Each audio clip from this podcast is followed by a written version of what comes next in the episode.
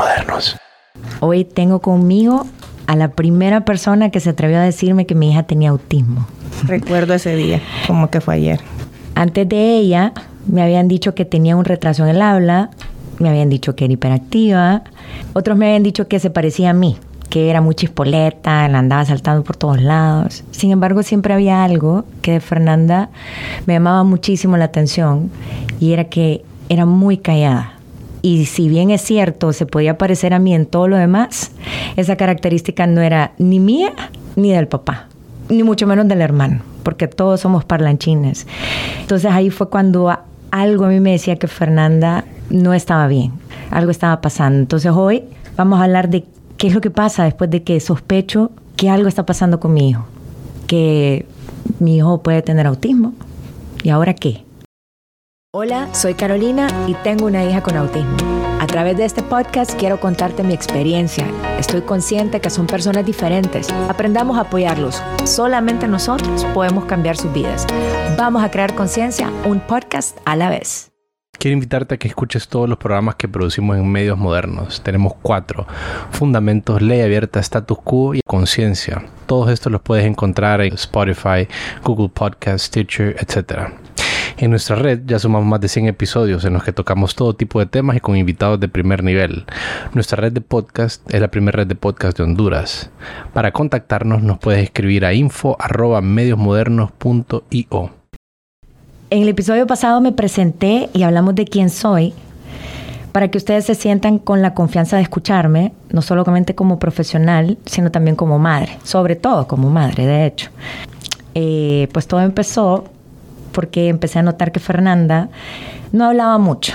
De hecho, Fernanda tenía un repertorio como de, creo que eran como unas cinco palabras, y creo que estoy exagerando. Decía, lo recuerdo muy bien, decía papá, decía ale, decía permiso y decía caballo. Caballo. Eran cuatro palabras las que decía mi hija. A, esta, a todo esto, ella tenía alrededor de 16, entre 14 y 16 meses, pero desde muchísimo antes, desde que Fernando tenía como 10 meses antes de cumplir el año, me llamaba muchísimo la atención que no decía más palabras. Y como en, ese momento yo era mamá por segunda vez, entonces yo la comparaba con Alejandro. Yo sé que no tenemos que comparar a nuestros hijos, ya sé que todo el mundo está pensando eso en este momento, pero lo cierto es que hay momentos en que es sano comparar, sobre todo si estamos hablando de hitos del desarrollo. Entonces comencé a compararla con Alejandro, siendo Alejandro varón, que usualmente pues sabemos que los varones hablan un poquito menos, y entonces me di cuenta que Fernanda no hablaba, no hablaba suficiente. No sé si era a mi gusto o era lo que realmente ella tenía que estar hablando para la edad de ella. La cosa es que me la llevé al pediatra por crecimiento y desarrollo. Sería mentirosa totalmente si dijera que la llevé para preguntarle al doctor, doctor, ¿por qué mi hija solo dice cuatro palabras? Mentira, sería mentirosa yo completamente. La llevaba, sin embargo, sí lo tenía atrás de mi cabeza. Sí lo tenía atrás de mi cabeza y pensaba, ¿por qué será que no dice más palabras? Pero cuando llegaba al pediatra, me daba miedo exteriorizarlo. Y cabe mencionar que el pediatra es un súper amigo mío súper amigo mío, pero me daba como que más temor. Claro, yo tampoco podía decirle cuál era exactamente mi temor, porque yo no sabía, porque ella no hablaba tanto o no hablaba como yo quería que, que ella hablara. Entonces recuerdo súper bien que él siempre me preguntaba, ¿cuántas? Dice como 20 palabras, pero así va como un checklist. Y dice más de 20 palabras. Y yo le decía, no, no, no dice más de 20 palabras. Y él me decía, pero ¿Como cuántas palabras dice? No, sí dice algunas. Y Fernanda sí balbuceaba mucho dirigiéndose a uno. Peleaba con uno. Peleaba con uno y era... Pero no, no, no, no decía nada. Palabras, no. Solo Ale, papá, permiso y caballo. Nada más. Entonces, recuerdo que la doctora, ya en el episodio pasado, acuérdense que les dije que soy, que soy doctora, y la especialista, y agarré mi celular y me metí en Google. Nunca lo voy a olvidar. Y me metí en Google y busqué causas, razones por las cuales un niño se retrasa al hablar o causas de retraso del lenguaje.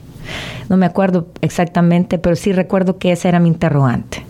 Se despliega esta lista y en esta lista aparecen varias causas, pero recuerdo que la que donde me detuve fue donde decía autismo. Fue como que me lo hubieran resaltado la palabra. Y entonces ahí sí, recuerdo que agarré, en bueno, no sé si todavía sigue siendo el libro de referencia en pediatría, que es la pediatría de Nelson, la fui a desempolvar, la edición no sé cuánto, y entonces me fui a buscar autismo. Y en, en el libro de pediatría de Nelson, en mi referencia de estudio, cuando yo estaba sacando medicina general, decía, creo yo, que eran tres párrafos. Tres párrafos lo que hablaba de autismo. Entonces me quedé así como que no, no, me dio mucha información. Esto no fue mucho. Entonces empecé a buscar más información y buscando más información me di cuenta que habían no solamente eh, en el autismo retraso del lenguaje, sino que también habían otras características que empecé a identificar en Fernanda, pero que de igual manera pensé, y si porque lo leí ahora estoy viendo esto como una característica, pero realmente de pronto no lo es. Y yo creo que eso es lo que nos pasa a todos, ¿cierto? Creo que a, eh, a todos los padres, en ese momento que todavía no sabemos, y yo que tenía ya un hijo mayor completamente neurotípico, pensaba, no, si se estoy exagerando. Y recuerdo que una vez sí se lo exterioricé al papá de Fernanda, y él me dijo que también es médico y que también es especialista. Y entonces los doctores de esta niña estábamos, no, no, estamos exagerando, estamos viendo cosas donde no las hay. Em, en fin, ni recuerdo la lista de excusas que nos pusimos ambos porque simple y sencillamente no queríamos reconocer, creo yo, que ella tenía algo. Todavía no sabía yo si era autismo, pero sí la tenía ahí en mi cabeza y me taladraba, me martillaba entonces logré exteriorizarlo con el pediatra, que era mi amigo, que es mi amigo. Y entonces me dijo, ¿sabes qué? Y me parece que lo que él hizo fue lo mejor que me pudo haber pasado. Porque él me dijo, ¿sabes qué? No vamos a pecar ni de, ni de que lo vamos a tomar en la ligera, pero tampoco vamos a decir, tu hija tiene autismo, ¿verdad? Dejémoselo en este caso a los neurólogos pediatras, para ver si, si ellos consideran que tu hija tiene autismo. ¿Ok? Entonces me refirió donde el neurólogo, fui donde el neurólogo, y entonces el neurólogo me dijo, no, tu hija no tiene autismo, ella es hiperactiva. Y entonces me empezó a hacer una lista de preguntas a mí de cómo había sido yo en mi infancia. Y entonces yo empecé a responder todas estas preguntas y aparte de que las iba respondiendo, él casi que las respondía por mí también. ¿Usted alguna vez se fracturó cuando estuvo chiquita? Uf, un montón de veces. ¿Y alguna vez lo operaron estaba chiquita? Uf, un montón de veces. Y es cierto, yo me he fracturado un montón de veces cuando estaba chiquita, me operaban por las fracturas, etcétera. Entonces, ¿y usted jugaba fútbol? Yo jugaba fútbol, jugaba basquetbol, jugaba voleibol, yo jugaba de todo. Y no es que era la mejor, pero yo jugaba. y me dice el doctor, y entonces ¿de dónde espera que su hija sea tranquila? Me dice. Y yo dije, sí tiene razón, ¿verdad? Por eso es que es hiperactiva. Bueno, está bien, doctor, pero ella casi no habla, fíjese. Y yo sí soy, yo para hablar, bueno, aquí estamos en este podcast, pues. Entonces me dice él, puede, puede ser que sí tenga un, un retraso en el habla, no se preocupe, lo vamos a mandar donde un patólogo del habla y entonces ahí me refirió a varias personas. Me refirió a un patólogo del habla, recuerdo en ese momento, y también me refirió a un centro donde no solamente daban estimulación temprana, sino que también era un centro donde me mencionó específicamente a mi invitada del día de hoy. Y me dijo, búsquela a ella. Ella, ella le puede ayudar y le puede apoyar, me dice. Ah, bueno, perfecto. Le digo yo, está bien. Entonces recuerdo perfectamente que apunté esos dos nombres. Ese día yo iba a una boda Y entonces en la boda todo el mundo me preguntó por Fernanda. Yo le dije, no, tranquilos, es hiperactiva, no pasa nada. Entonces recuerdo que le mencioné a alguien el nombre de mi invitada. Ya le voy a decir, ya le voy a decir. Esta persona me dijo, ah, yo llevé también ahí a mi hijo. Y el hijo de ella había nacido con un poco de asfixia. Y lo llevó donde mi invitada y ella me dijo, llévalo, llévalo donde ella, porque yo hoy por hoy, mi hijo es lo que es y yo soy lo que soy gracias a la ayuda y al apoyo de ella, me dijo. Vamos a visitar primero a esta persona y después voy a visitar al otro.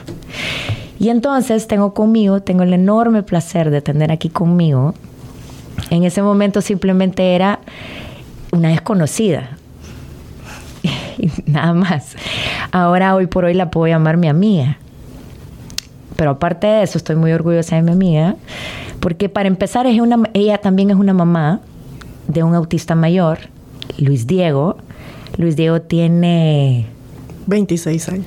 26 años. Mi amiga aquí presente es a, gracias a Luis Diego, porque hay que decir que gracias a ellos somos lo que hoy somos.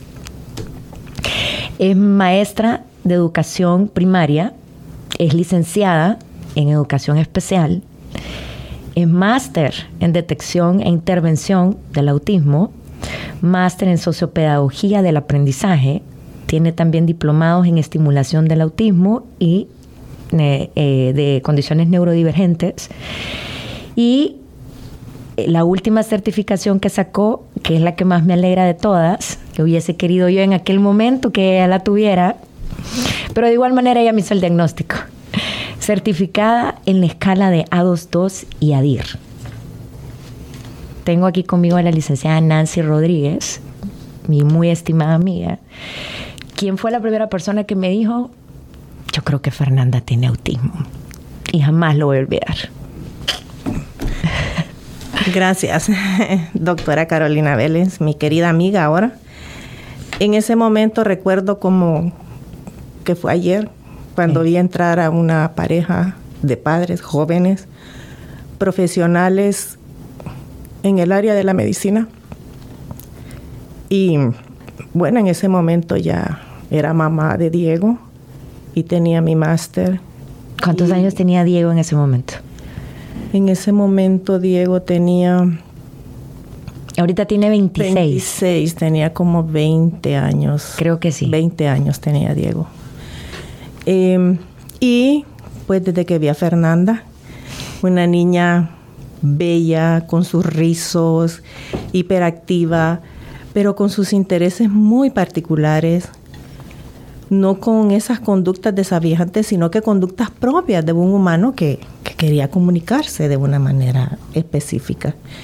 Y desde que la vi, la observé y pues eh, para uno que está del otro lado de la mesa, no es tan fácil decirle a los papás, hombre, tu hijo tiene autismo de, una manera eh, respetuosa. Porque el autismo va más allá, tampoco es que Carolina y yo estamos, vamos a filosofar sobre lo que es el autismo, pero entre más temprana es la intervención y los procesos de estimulación se dan y se empodera a la familia, que es por lo que estamos aquí ahora en este podcast, sus hijos pueden ser personas más felices y proactivas, que es lo que estamos haciendo aquí. Así es. ¿Cómo se dio cuenta usted que cómo, cómo empezó a sospechar que Luis Diego okay. tenía algo, que algo estaba pasando? Que algo, que algo era típico. Igual que Carolina, Diego es el segundo de mis dos hijos, con nueve años de diferencia. Alex, un deportista eh, del fútbol activo, platicón, Alex es el mayor. Alex es mi hijo mayor. Y entonces, eh, cuando nace Diego y empieza su desarrollo, me fijaba particularmente que siempre miraba una película de dinosaurios que se llama Piecitos. Y quería verla una y otra vez. Una y otra vez. Y en ese momento yo decía, mm, es que a Diego le gustan los dinosaurios. Pero era una fijación extrema eh, desbordante ya del, dentro de la norma. Era algo que un niño tan pequeñito de, de, 14 meses, 15 meses, empezaba a, clasificar los, dinosaurios y a pedir de, una manera muy propia, que era lo que quería. Esa parte que acaba de mencionar Nancy es bien importante porque no sé si a usted le pasaba, pero a mí me pasa cualquier cantidad de veces todavía que me dicen, ay, pero mi hija también le encanta. Y mira, Frozen la mira una, dos, tres, cincuenta mil veces. Y eso no quiere decir que tiene autismo. Y siempre hay una, hay algo que yo siempre le digo a la gente y es que cuando esa, esa rigidez, ese algo que les interesa tanto a ellos, interviene con su vida y se vuelve el centro de su vida, algo está pasando, eso ya se sale de la norma. Sí, eso, eso es lo que... Eh, muy buena la aclaración. O sea, está bien que uno, por ejemplo, a mí me gustan los zapatos, pero si yo no obtengo un zapato, no va a interferir en mi vida social con los demás. Así es. No se va a caer el mundo porque no tengo un zapato. Entonces, esa es la gran diferencia. ¿Qué pasaba cuando a Luis Diego yo le quitaba su película de piecitos? Era un caos. Era algo extremo y él no podía verme sus señas muy tempranas fueron eh, seguir objetos. Sí lo seguía, pero eran rápidos, eran momentos muy, muy dispersos. y, y, él quedaba viendo escenas propias de, de esa película intensamente y lo volví a repetir a la misma escena. O sea que no era toda la película la que miraba una y otra vez, como usualmente, como usualmente. con Alejandro. Así, qué casualidad que su hijo mayor se llama Alex, no Alejandro. No, Alex. El mayor mío se llama Alejandro, pero le decimos Alex. bueno, esa fue una pausa. Recuerdo que Alejandro también miraba una película una y otra, pero mirábamos toda la película. Y pongámosla otra vez después de que terminaba. Pero es cierto lo que acaba de decir usted. Yo he visto muchos niños en el centro que ven un fragmento de la película, una escena de la película. Conozco eh, otro niño de otra familia que le gusta ver comerciales. Claro, como los comerciales son más breves, entonces hay uno de la Zula que me cuenta la mamá que es el que más ve. Le encanta, lo repite, lo repite y lo repite, ¿verdad? Ajá, pero continúe usted. Entonces, eh, otra, otra situación era la comida. Él pedía mucho huevito, y le, le, gustaban mucho las tortillas de harina, o sea, no comía frutas. Em, yo decía que qué raro, bueno, es que es gustoso. Puede hacer que cuando vaya creciendo vayan involucrándose más alimentos a su dieta alimenticia, pero no. A la fecha, Diego tiene una dificultad para alimentarse muy selectiva. Siempre come en la misma silla del comedor, no puede comer en otra. No, eh, hace su café con leche, mide la leche con su taza medidora. Y eso cuando él estaba pequeño, yo repensaba para llevarlo de paseo, porque tenía que llevar los nuggets, tenía que llevar pizza, tenía que llevar papas fritas, porque no había manera de que él pudiese comer otra como cosa. otra cosa. Entonces era, eso era, era caótico. Y volvemos a lo mismo, ¿verdad? O sea, yo sé que todo el mundo va a estar... Igual a mi hijo le gusta la pizza, a mi hijo le gusta, a qué niño no le gusta. Pero el problema es que no comen nada y pueden pasar días sin comer. Y, y, no, y no van a tolerarlo y el, el comportamiento o el o la sobrecarga que sufren ellos en ese momento eh, es un caos. Claro. Es, y es que creo que ni lo podemos describir bien. Sí, porque eso ya afecta. Volvemos a las, a, a, las relaciones sociales. O sea, el problema es que si a un chiquito no le gusta algo, está bien, le podemos dar otra cosa y lo acepta. Cuando estamos con, una, con un autista. Y, su, y esa selectividad alimentaria, que eso lo vamos a hablar más adelante, porque aquí estamos con una experta también. eh, bueno, el, bueno, luego Diego fue creciendo, nos fuimos a México a vivir con, mm. porque pues mi esposo es especializó allá. Y cuando llegamos a la escuela, eso fue un choque cultural terrible. O sea, Diego empezó a... ¿A los cuántos años se fueron con Luis Diego para México? A los tres años y medio. Viajó y lo escolaricé. Ok, y antes de irse a México, ¿Usted ya sabía que Luis Diego tenía autismo o solamente seguía teniendo mm, sospechas? Yo sabía que había algo que no era eh, dentro de la norma, o sea, que no había sido como, Alex. Y como dicen los papás, no es que no podemos comparar, estamos totalmente de acuerdo. Pero habían cosas que como mamá no y no es que no su actuar era totalmente diferente. su manera de hablar con un lenguaje muy alto, muy, muy sofisticado. A su temprana edad decía, bueno, qué bueno, es inteligente, pero brillante. Iba a decir eso también, porque también tenemos a veces y yo, y me apunto, me apunto ahí yo, cuando a mí me dijeron que Fernanda tenía autismo, pues yo no sabía qué esperar. Y lo que yo había visto en las películas, yo no lo miraba tan mal. Claro. yo en las películas miraba que eran niños superdotados, que eran niños que más bien la universidad les quedaba corta. Entonces yo decía, bueno, pues esto no está tan peor, ¿verdad? pero eh, siempre hablo, ¿verdad? Cuando estoy con una familia, bueno, la realidad de mi hijo no es la realidad de todas las personas, de todos los autistas. Entonces yo decía, pero jamás se me cruzó que era autista. Ah, yo decía, hay algo en él, pero su cognitivo era muy bueno.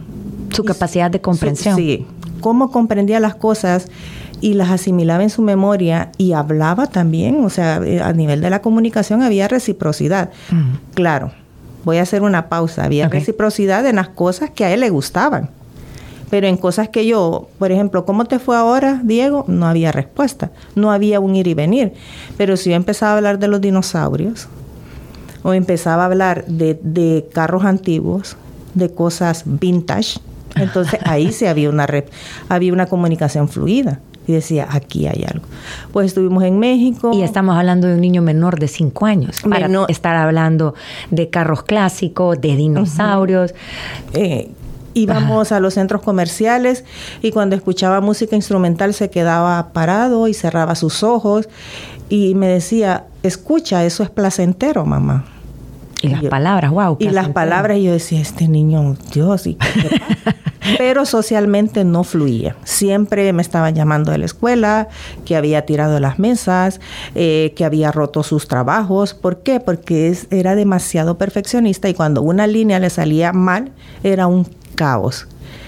Y pues yo soy maestra de educación primaria y conseguí trabajo en la escuela donde él estaba. En México. En México. Estamos ahorita en México. Entonces, cuando a él le daban esas crisis, eh, la, profesional lo llevaba a un lugar privado y yo oía cómo gritaba y me mandaban a llamar y cuando yo llegaba él me decía, ayúdame mamá, ayúdame. Y entonces eso era difícil porque yo era profesional de la, de la institución y él me decía, ayúdame mamá. Y decía yo, ¿qué es lo que siente? ¿Y usted qué grado daba? Yo, yo estaba en preparatoria, era la coordinadora de español, porque pues... Eh, ¿Y Luis Diego estaba en?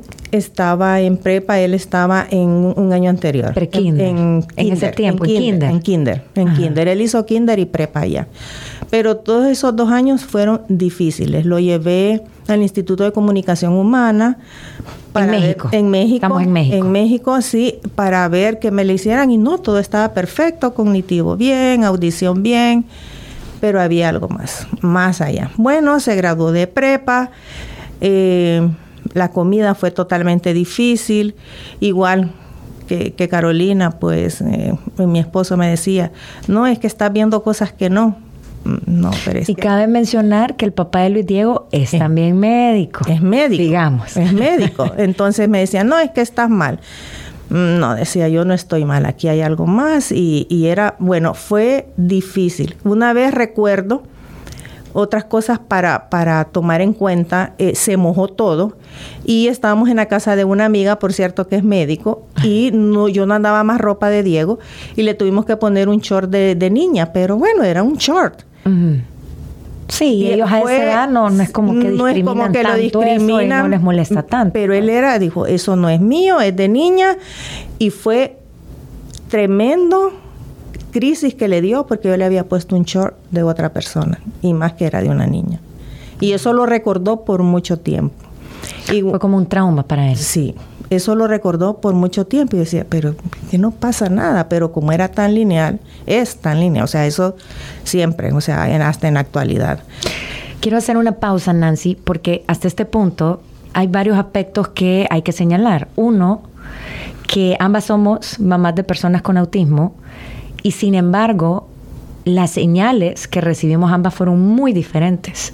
Totalmente entonces, de dense, acuerdo. ajá, entonces dense cuenta cómo por eso mismo es que a esto ahora se le llama trastorno del espectro autista, Mm. porque no todos, no todo es igual. Hay características que van a estar presentes en todos. ¿ok? Ya sabemos que hay dificultad en la socialización, que tienen dificultad En en la comunicación, no que no todos hablan, porque a veces eso es muy común, los padres o los cuidadores, incluso terapeutas, confunden el hecho de que haya comunicación con lenguaje. Que tenga comunicación, la comunicación puede ser de varias formas. Sí, Empecemos por ahí. Puede Sí. ser verbal y puede ser no verbal, comunicación alternativa, que hay muchas, que de eso vamos a hablar otro día. Y puede ser que un niño tenga lenguaje, como pasaba con Luis Diego, que tenía lenguaje, y de hecho un lenguaje muy sofisticado, Y otro niño no hablante como Fernanda. y otro niño que no hablaba como Fer.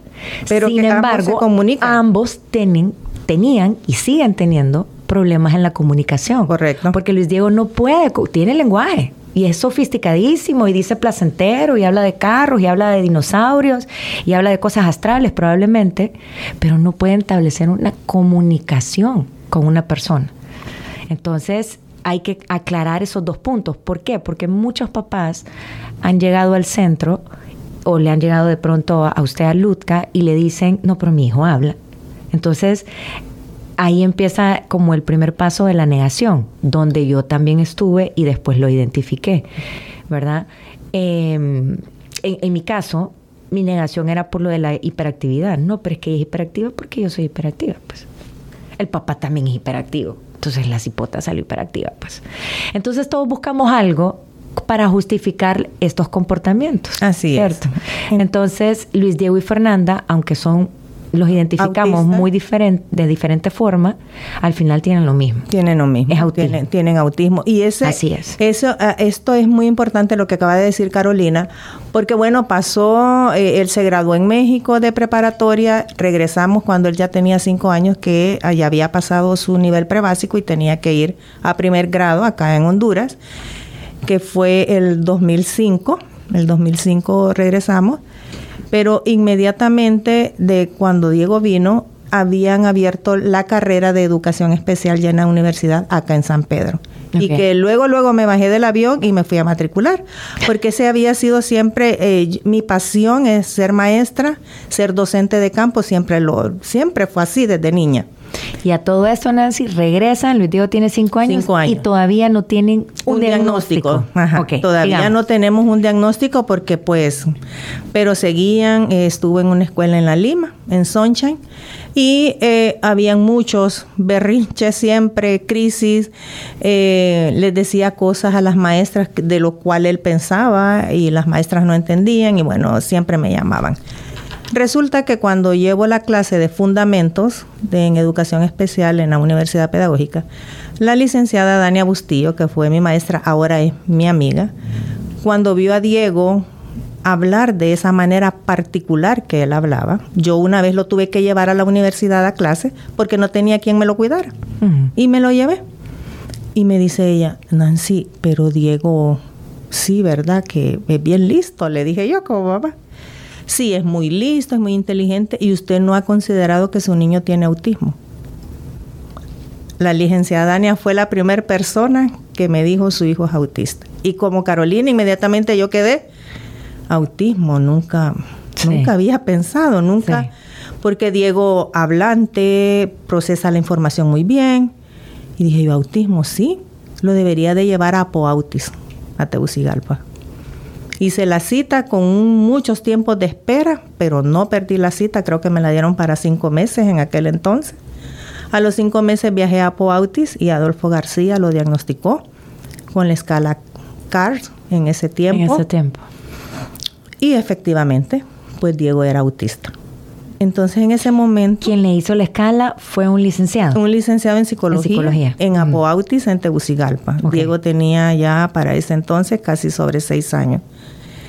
Y pues bueno, que sí, que era autista. Pero yo seguía porque como él empecé a leer del autismo, lo que existía en aquel tiempo, imagínense, años atrás, y yo decía, pero si parece, no parece. Siempre uno con la negación. Sí, exacto. Siempre con la negación. y él me decía... Queriendo que- justificar sus comportamientos. queriendo jus- justificar todo. Sí, todo, Eh, sí. Y, y entonces, pero bueno, Diego fue creciendo con, con muchos retos ya a nivel escolar. Eh, luego nos venimos a vivir a San Pedro Sula, lo puse en una escuela aquí. Y hubiese, hubieron varios incidentes. Por ejemplo, recuerdo una vez que una maestra, él leía, porque él, él agarraba sus intereses como por temporada. Se leyó todos los libros de, de Julio Verne Ok. toda la colección y iba por un libro, no recuerdo en este momento cuál, y fue a la biblioteca de la escuela ese día, ya acá en San Pedro. Y no quiso volver a salir. Y sí, no, y la maestra le, le dijo que leyera otro libro, no el de Julio Verne. Esta es una atención para las maestras también de las escuelas que pongan atención, Ajá. que no pasa nada si un niño te dice, voy a leer otro libro, pero no impongas lo que tú quieres que el niño lea.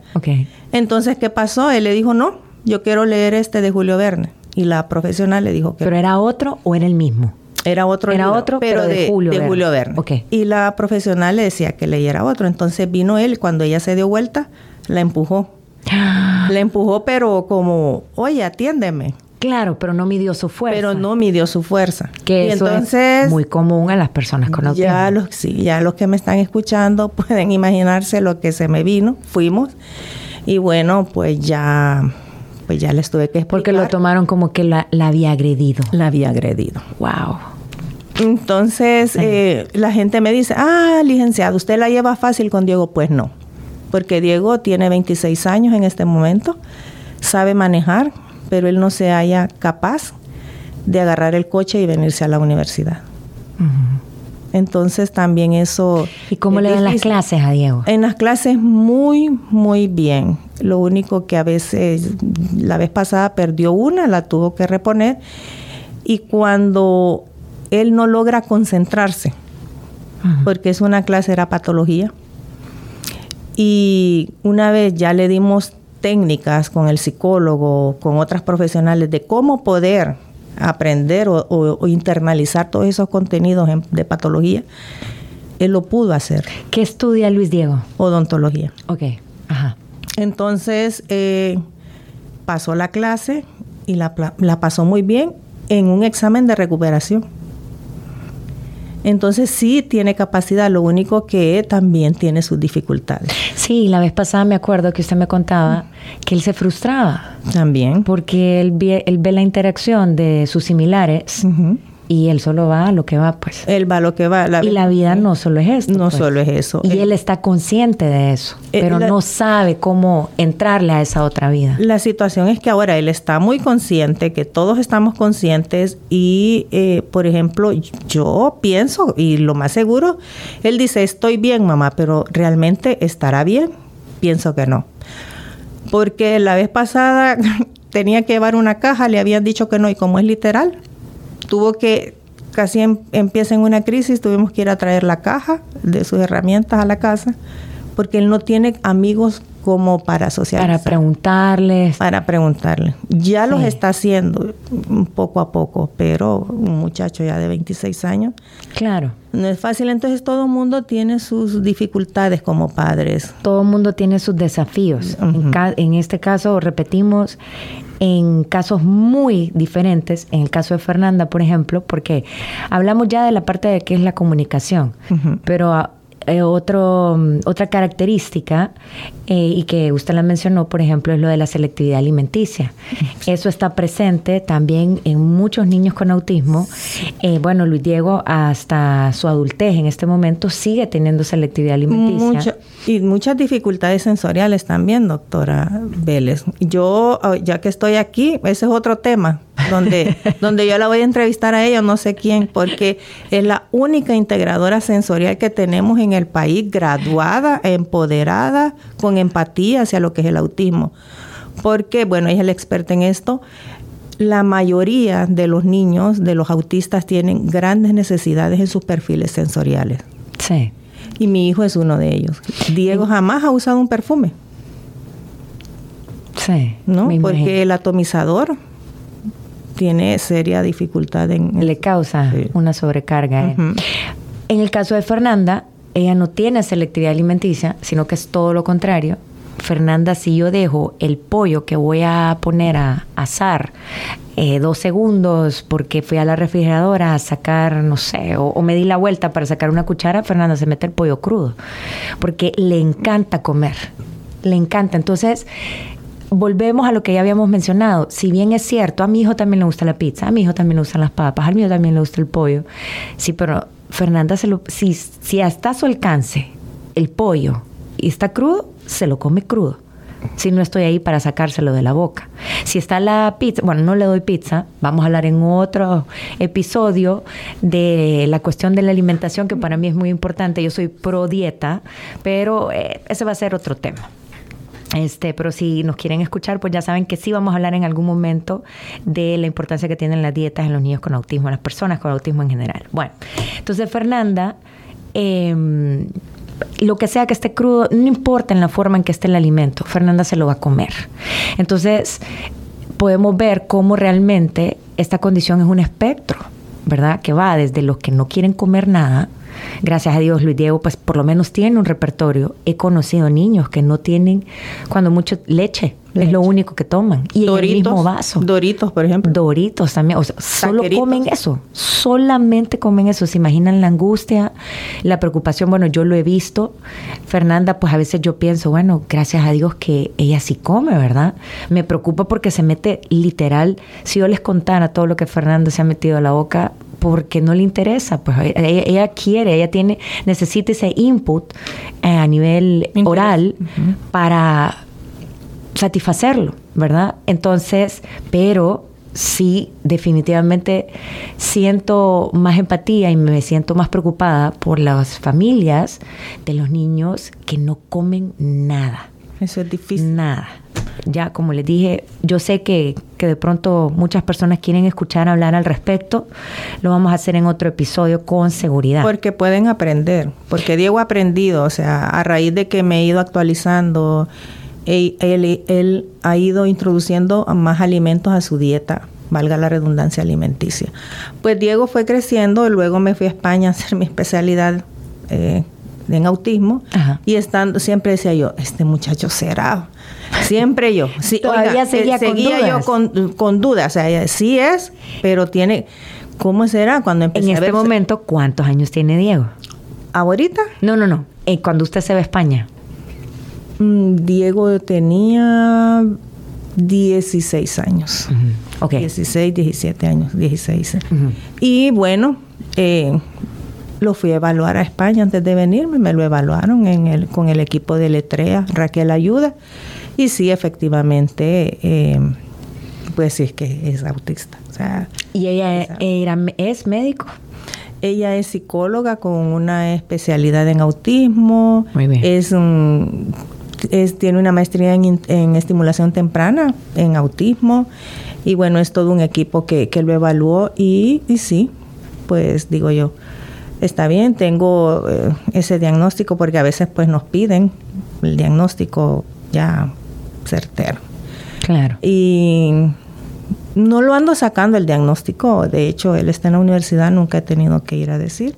Claro. Eh, porque también pues eh, la sobreprotección en estos niños tampoco es, mm, no debemos de sobreprotegerlos, tenemos que sí respetarlos y ayudarlos a que, no limitarlos a lo que ellos quieran hacer. De acuerdo. Entonces, yo creo que hay varios mensajes que queremos dar en este episodio. Uno, cómo nos fuimos dando cuenta en el caso de Nancy, en el caso mío, cómo empezamos a notar que algo, algo estaba pasando. ¿okay? Habían desafíos de la comunicación que ah, estaban presentes en ambos, en tanto ambos. en Luis Diego como en Fernanda, que claro. ya lo mencionamos. Había un problema de selectividad alimenticia en el caso de Luis Diego, pero también a veces hay conductas que es la otra parte que caracteriza o sí caracteriza a los niños con autismo eh, que a veces pueden tener conductas repetitivas o pueden ser también demasiado rígidos.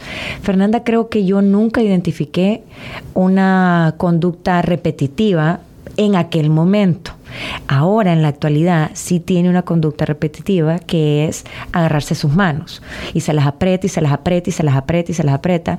Y muchas personas dirán, bueno, pero ¿qué, ¿Qué tan malo puede ser que se apriete sus manos? Bueno, está empezando a deformarse la falange de los dedos. Entonces, sí, sí puede ser, llegar a ser muy malo. O sea, la fuerza con la que se aprieta es bastante importante. Sin embargo, hay que también eh, tratar de, entender de dónde vienen estas, estas conductas o, comportamientos repetitivos o estereotipias, también le pueden llamar. Y hay algo que tienen que saber los padres, cuidadores, terapeutas, y es que si bien es cierto, algunas conductas son nocivas, como esta de Fernanda, por ejemplo, y que trabajamos para poder desvanecerla, hay conductas que les ayudan y que son un apoyo para ellos para poder autorregularse con su medio ambiente y con todo lo que está pasando, y no solamente con lo que pasa en el exterior, sino también con lo que está pasando en el interior de ellos. Porque, por ejemplo, aquí, ahorita en este momento que estamos aquí sentadas, eh, yo estoy empezando a sentir un poquito de frío por el aire acondicionado, pero aquí estoy, regulada, llevando a cabo este podcast y no hay ningún problema. Y seguimos adelante. Pero una persona con autismo que no cuenta con esa autorregulación puede empezar entonces a tener conductas estereotipadas para poder regular esta, esta sensación de frío que para mí sería eso, simple y sencillamente tengo frío, pero no pasa nada.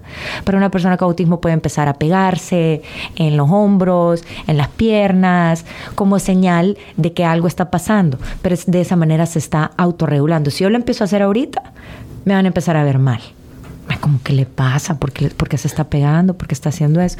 Entonces, hay conductas que los hacen a ellos autorregularse y está bien y no hay que desvanecerlas y no hay que interrumpirlas, siempre y cuando no sean nocivas para ellos mismos, ¿ok? O para terceras personas también. Entonces, se pudiera decir que esas son como las tres características de las personas con autismo que si usted como mamá, papá, como tío, como amigo, como maestro, como, ¿qué más podríamos decir, Nancy?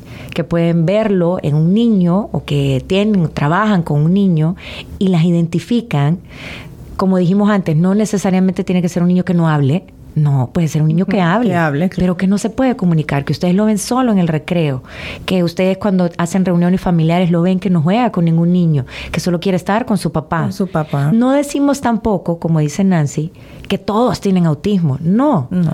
Pero no está de más hacer una consulta, hacer una evaluación, eh, que es lo que creo que tanto Nancy como yo hubiésemos querido que alguien nos dijera. Claro. En el caso de Nancy, nadie le dijo, vaya a un neurólogo, vaya a un psicólogo.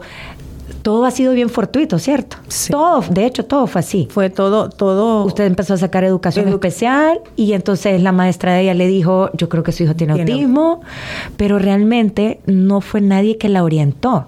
Entonces por eso este episodio se llama ¿Y ahora qué? ¿Y ahora qué? Sí, yo pienso que el hijo de mi amiga tiene autismo. Yo pienso que mi sobrino tiene autismo. Yo pienso que mi hijo tiene autismo. Yo pienso que mi alumno tiene autismo. Bueno, ¿y ahora qué? ¿Qué le digo a la mamá de mi alumno? ¿Qué le digo a mi esposa? ¿Qué le digo a mi esposo? ¿Qué le digo a mi prima? Etcétera. ¿Qué le digo a mi amiga? ¿A mi comadre? ¿Cómo le digo esto? Es mejor que lo digan. Y también el llamado a las personas que reciben esta información eh, es de tomar también las cosas con calma, de no negarse, porque la negación solo nos quita tiempo. La negación no está mal y de hecho es un paso que hay que vivirlo, creo yo. Si los psicólogos me sacan de esa duda, creo que es un paso que hay que vivir. Pero lo que sí estoy segura es que es un paso que no debemos de postergar por mucho tiempo. Vivámoslo, la negación, busquemos excusas, tratemos de de negarnos a que nuestro hijo tiene autismo, pero que nos dure dos semanas, tres semanas, un mes. Un mes. Dos meses si quieren, pero que no nos dure un año. Que no nos dure un año, porque en un año pueden pasar muchas cosas. Puede, recordemos también que un niño con autismo nivel 1 que para el caso creo que Luis Diego es un nivel 1, creo. nivel de apoyo 1. A, a, ojo de buen cubero, no soy especialista en diagnóstico. Eh, Fernanda es un nivel 3. Sin embargo, Diego pudo empeorar y convertirse en un nivel 3. Así como Fernanda es un nivel 3 y puede mejorar y convertirse en un nivel 1. Todo depende de la terapia, pero por eso es importante que la negación no dure mucho tiempo para ayudar a nuestros hijos lo más rápido que se pueda. lo importante de esto que, que nuestros hijos serán autistas, pero sus niveles de apoyo pueden mejorar Así o pueden empeorar si la familia no se empodera y atiende lo que es el proceso de estimulación temprana. no hay que es. tenerle temor a esto. Totalmente de acuerdo. Exactamente. Eh, yo de, de veras que yo admiro a, a la doctora Vélez, a Carolina, porque la conocí y hacia dónde está. Si ella no se hubiera empoderado, me dio una satisfacción en- enorme ver a Fernanda en creer, sentada recibiendo su terapia, con un aparatito en la boca para, para la parte sensorial de, de- del Oral. gusto oral, ¿verdad? Que ella come de todo. Jamás hubiese podido ver eso. Mantenerla sentada. Mantenerla sentada en otros tiempos Y con un aparato en la boca. y con un aparato en la boca. O sea, entonces eh, el, el- el ella, el- eh, lo que ella ha hecho y se ha permitido ya dejando el duelo, dejando su duelo, y se vale llorar, pero también tenemos el deber de levantarnos y de ocuparnos de esta situación. Así es. No preocuparnos, ocuparnos para poder ir a más. Yo creo que a mí, eh, para que los que nos escuchan no crean que me empoderé al día siguiente, pues no fue así. A mí me costó, me costó mucho que me cayera el 20. Yo empecé, bueno, la llevé al neurólogo. Bueno, Nancy me dijo, yo creo que su hija tiene autismo. Y eso sí me pegó duro. Y entonces empecé a investigar aún más. Pero sin embargo, como buen médico que soy, para bien o para mal, en ese momento, yo quería un diagnóstico. Y en mi cabecita, del tamaño de, un cacahuate, yo decía, el diagnóstico me lo tiene que dar un médico. Porque, vuelvo y repito, en mi cabeza de cacahuate, yo decía, los diagnósticos los dan los médicos. Entonces yo buscaba un médico que me diera el diagnóstico. Entonces llevé a Fernanda a varios neurólogos aquí en San Pedro Sula, también a dos en Tegucigalpa. Algunos me decían que sí, otros me decían que no. Pero nadie me hacía una prueba, nadie me hacía un estudio. Entonces yo me quedaba con aquellas ganas de, porque vuelvo y repito, soy médico, con aquellas ganas de, que un estudio dijera su hija tiene autismo, un ultrasonido, una tomografía, una resonancia, porque eso es lo que yo había aprendido durante 13 años de mi vida, dedicadas al estudio. Yo quería ver un estudio, un examen de sangre, laboratorial o de gabinete que me dijera autismo, ¿verdad? Y entonces ese es un choque para uno de médico.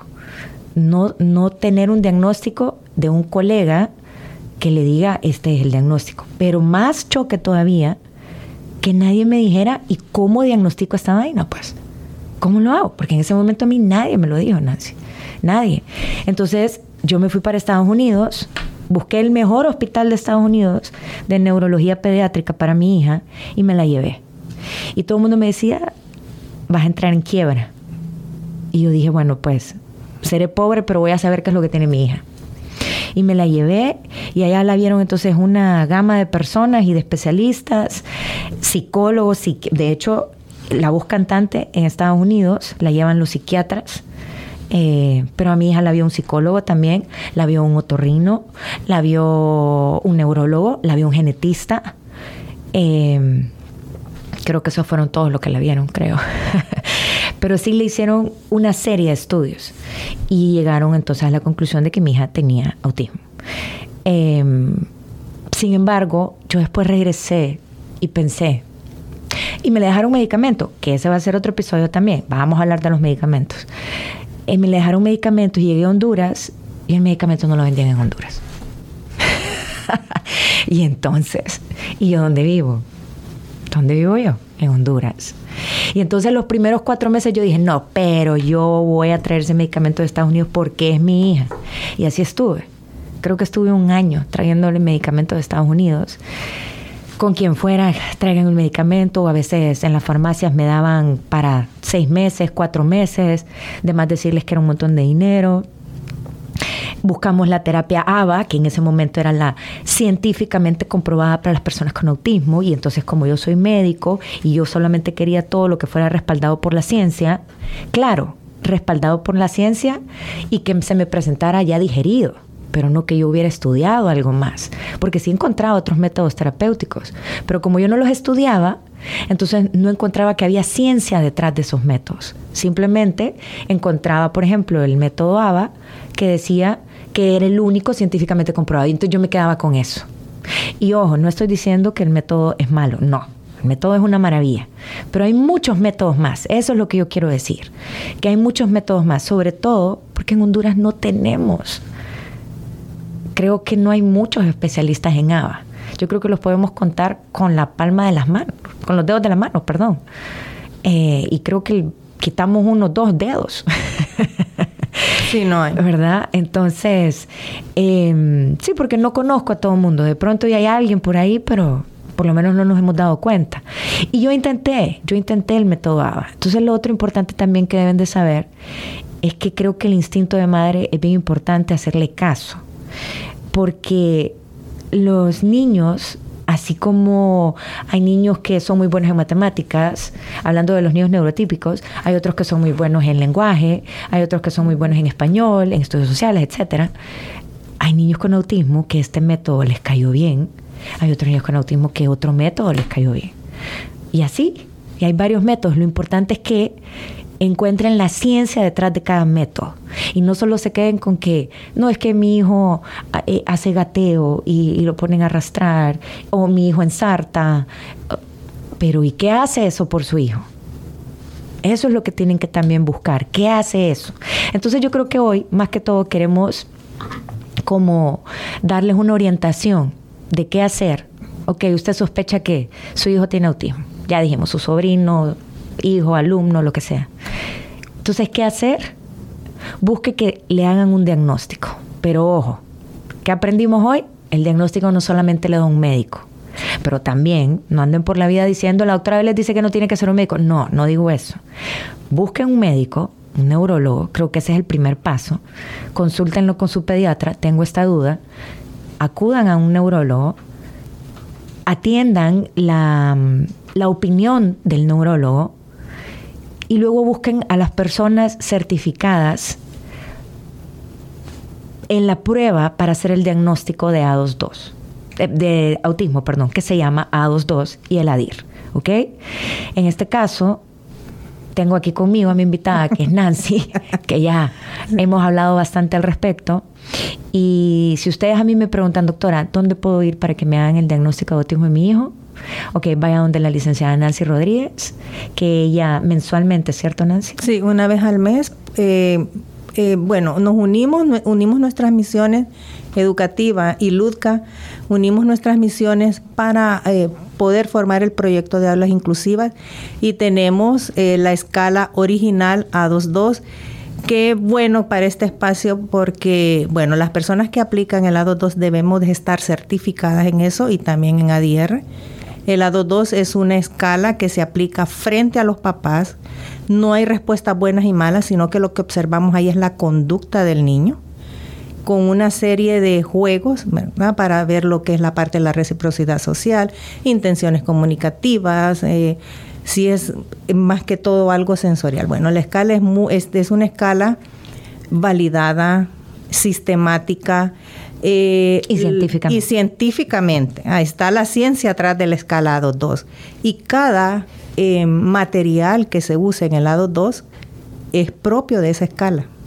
O sea, eh, la escala viene con un montón de juegos. Se diseñó, específicamente para la detección del autismo. Claro, cuando los niños llegan ahí ya han pasado por neurología, psicología, patología, los patólogos del habla y entonces una vez al mes eh, el proyecto Aulas Inclusivas hace eh, la aplicación de la 2.2. Eso dura una hora, los papás tienen que estar ahí e incluso las personas que la aplican debemos tener em, no ropa con tantos colores, el lugar debe de estar completamente lo más limpio, neutral, para ver cómo actúa el niño en esa escala. Entonces, la próxima evaluación la tenemos el 23 de septiembre evaluamos de 5 a 6 niños. También fuimos, el, ahorita en agosto fuimos a Tegucigalpa a hacer evaluaciones, fuimos hasta un lugar... Fueron a una comunidad, sí. Con, a una ONG, muy interesante porque en el A2 es tan maravillosa que a veces tenemos niños con, sospecha de autismo,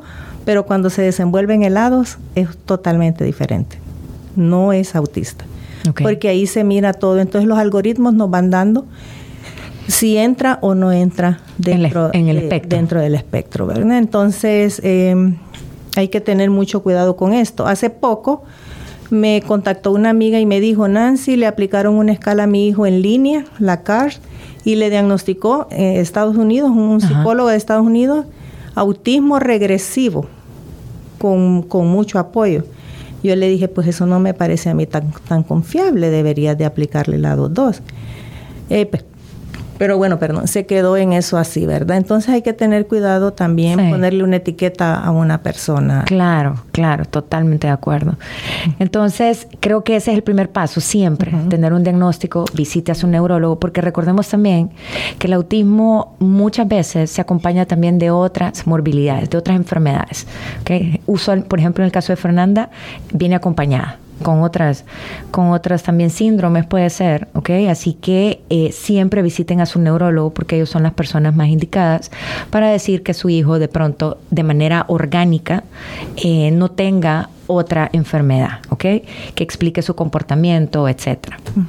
Y luego busque también aplicar las pruebas pertinentes para hacer el diagnóstico de autismo, que en este caso las pruebas validadas científicamente son el A2 y el ADIR.